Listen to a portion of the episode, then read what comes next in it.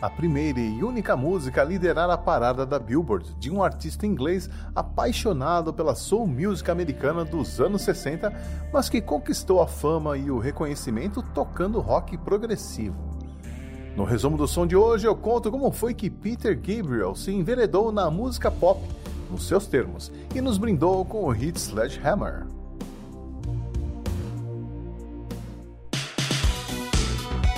Resumo do som.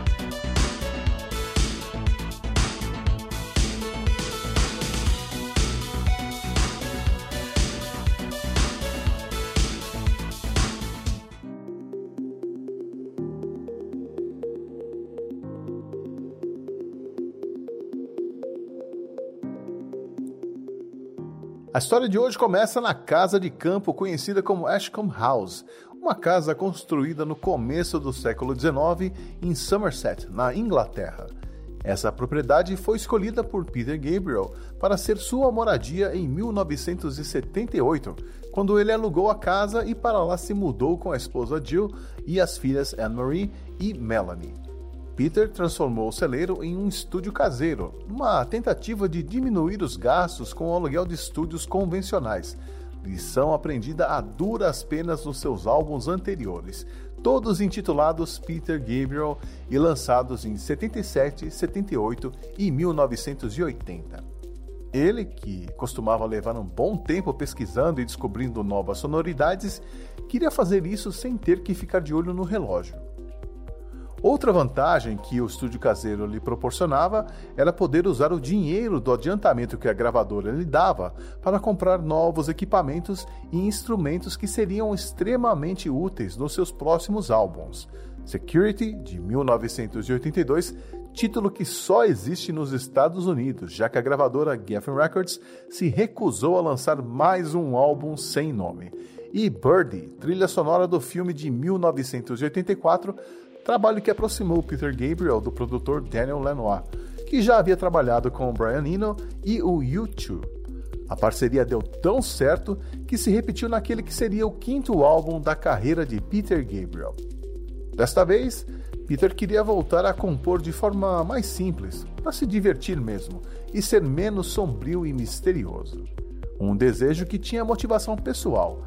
Ao final da turnê de 1982, Peter retornou para sua casa se sentindo vazio e desgastado, sentimentos que acabariam afetando o seu casamento a ponto de o casal ter que passar por um período em terapia.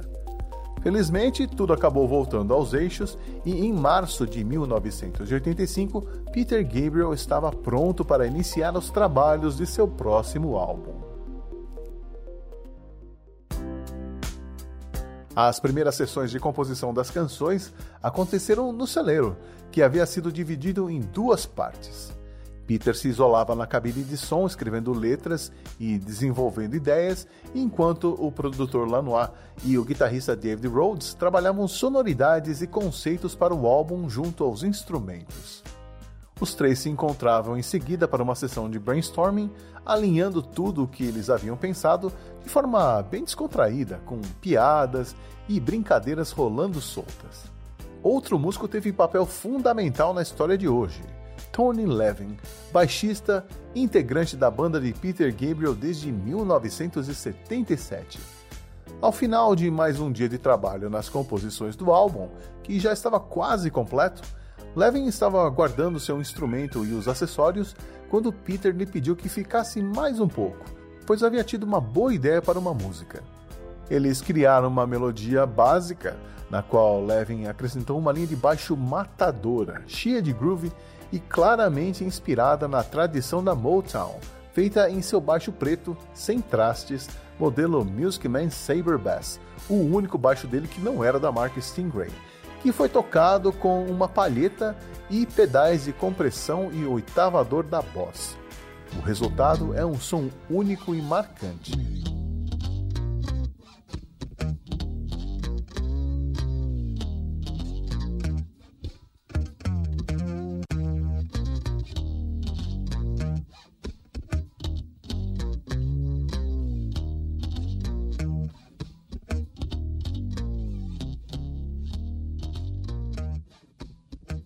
Eles acrescentaram uma levada de bateria básica e a primeira versão da música estava praticamente pronta. Só faltava a letra, e isso era um grande problema. Peter Gabriel tinha fama de se distrair facilmente e podia levar meses para finalizar uma letra, como foi o caso das canções que compunham o seu quarto álbum, que demorou quase 18 meses para ser gravado. Lanois sabia disso e, aproveitando o clima divertido que havia sido criado no trabalho, resolveu pregar as portas do celeiro barra estúdio, prendendo Peter lá dentro até que ele tivesse terminado de escrever a letra da música. E funcionou. Sabedor que era de que, às vezes, o sexo consegue quebrar barreiras quando outras formas de comunicação não funcionam, Peter usou e abusou das referências sexuais e símbolos fálicos para falar dos prazeres da carne.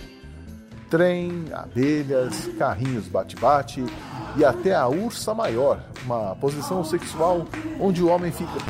Bom, eu vou deixar esse detalhe para você pesquisar depois. O próprio título da música, Sledgehammer, ou marreta em inglês, também era uma referência ao órgão sexual masculino. Os fãs com certeza ficaram surpresos com essa guinada que Peter Gabriel teve no álbum Soul. Uma boa surpresa, diga-se de passagem. Não é que Peter Gabriel fosse uma pessoa previsível, muito pelo contrário. Ele foi o primeiro a usar o efeito de gated reverb, um efeito que deixa a caixa de bateria com um som explosivo e gigantesco, sons que são sustentados até serem abruptamente cortados e que podem ser classificados como o som da bateria dos anos 80, como podemos notar ouvindo a faixa Intruder do seu álbum de 1980.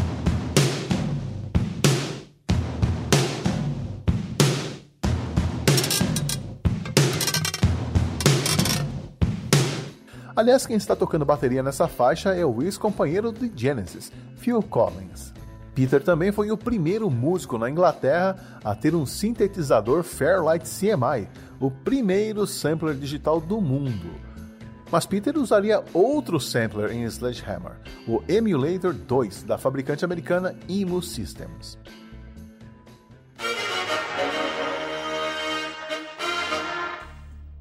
No dia das gravações de Sledgehammer, Peter pôde contar com músicos que fizeram muita diferença no resultado final.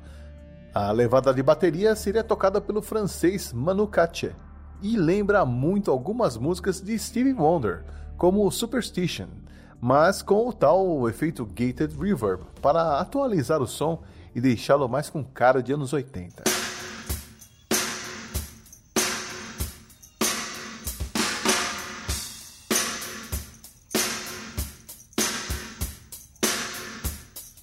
Além do baixo, outro destaque na faixa são os metais, que contavam com o saxofonista Mark Rivera e o trombonista Don Mikkelsen, além do trompetista Wayne Jackson. Além do trompetista Wayne Jackson, que era da banda de Otis Redding e fez parte da Memphis Horns, considerada a melhor sessão de metais da soul music de todos os tempos.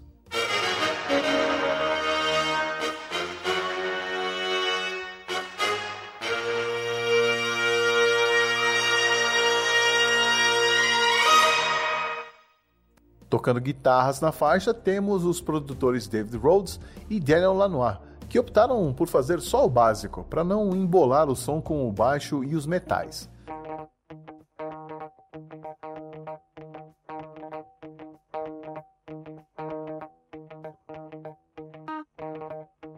E o próprio Peter Gabriel participa tocando o sintetizador Prophet 5 e um piano, além, é claro, de prover os vocais.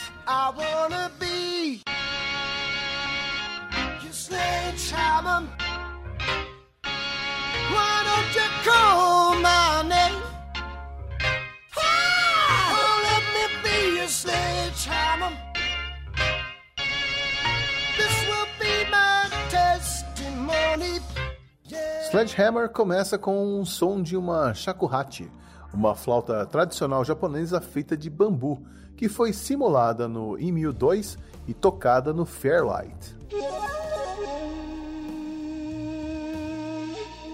Os vocais de Peter Gabriel tiveram que ser gravados e tratados de forma especial por conta das limitações de espaço do estúdio caseiro em Ashcombe House. Como não era possível enxergar o que acontecia na sala principal do estúdio da cabine de som, onde Peter gravaria os vocais, a solução encontrada foi tocar a música que vinha dessa sala principal em pequenas caixas de retorno na cabine de som, para guiar a voz de Peter. E é possível ouvir esse retorno quando isolamos os vocais da música. Tracks, you could have an aeroplane flying.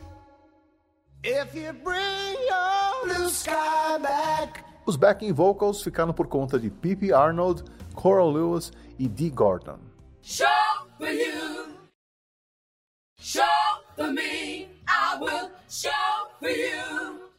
No final da música, ouvimos o título Sledgehammer, cantado por Peter Gabriel e alterado com um vocoder, um dispositivo projetado para criar diferentes tipos de texturas sobre a voz. A masterização foi feita por Ian Cooper no estúdio Townhouse em Londres, em fevereiro de 1986, com o álbum Soul sendo lançado em 19 de maio daquele mesmo ano. Sledgehammer foi escolhida para ser o primeiro single e foi lançada um pouco antes, no dia 25 de abril.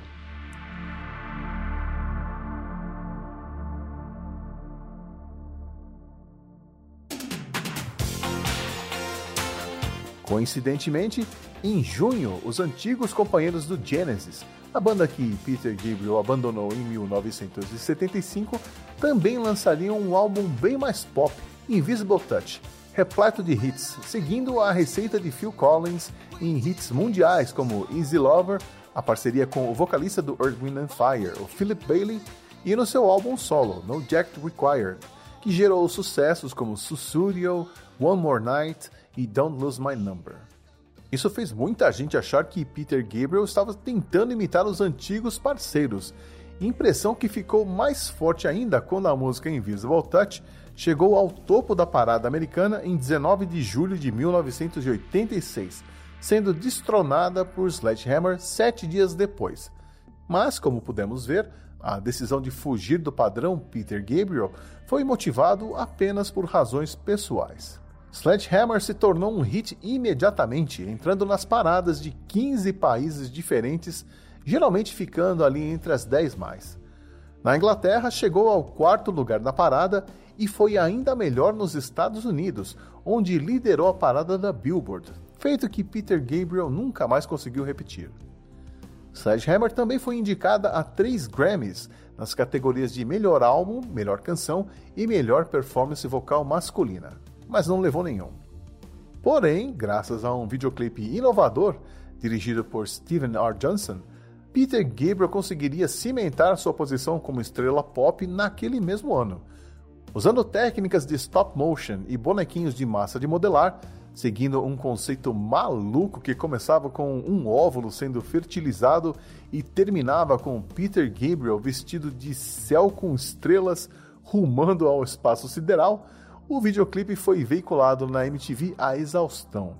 Exausto também ficou Peter, que teve que ficar 16 horas debaixo de uma placa de vidro para gravar o stop motion cantando a música toda ele passou tanto tempo no estúdio que a família tinha que ir até lá para ver o pai.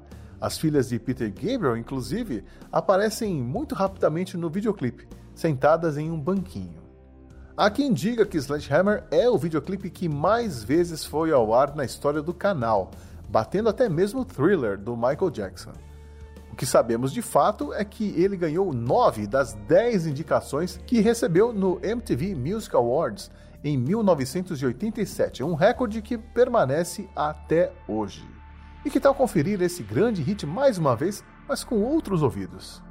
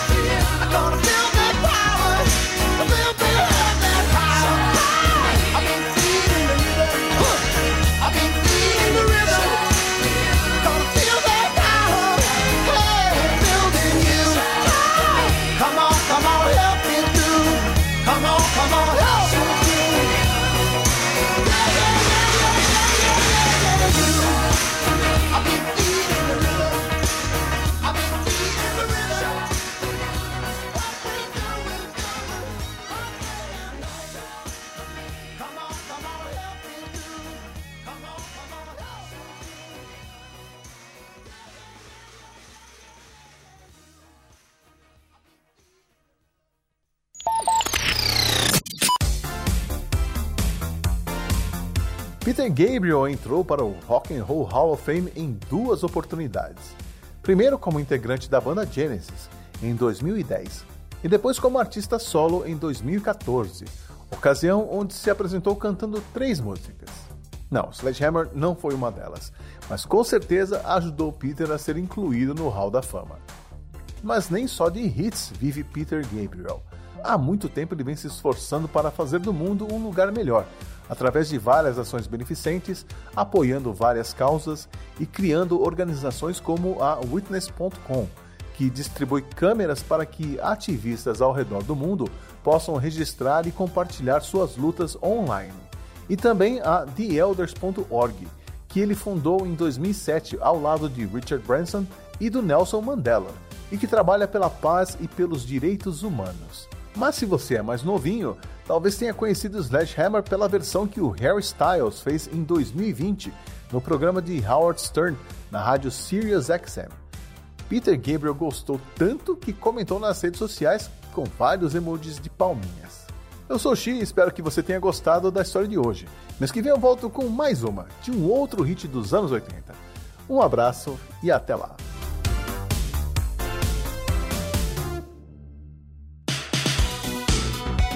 Resumo do som.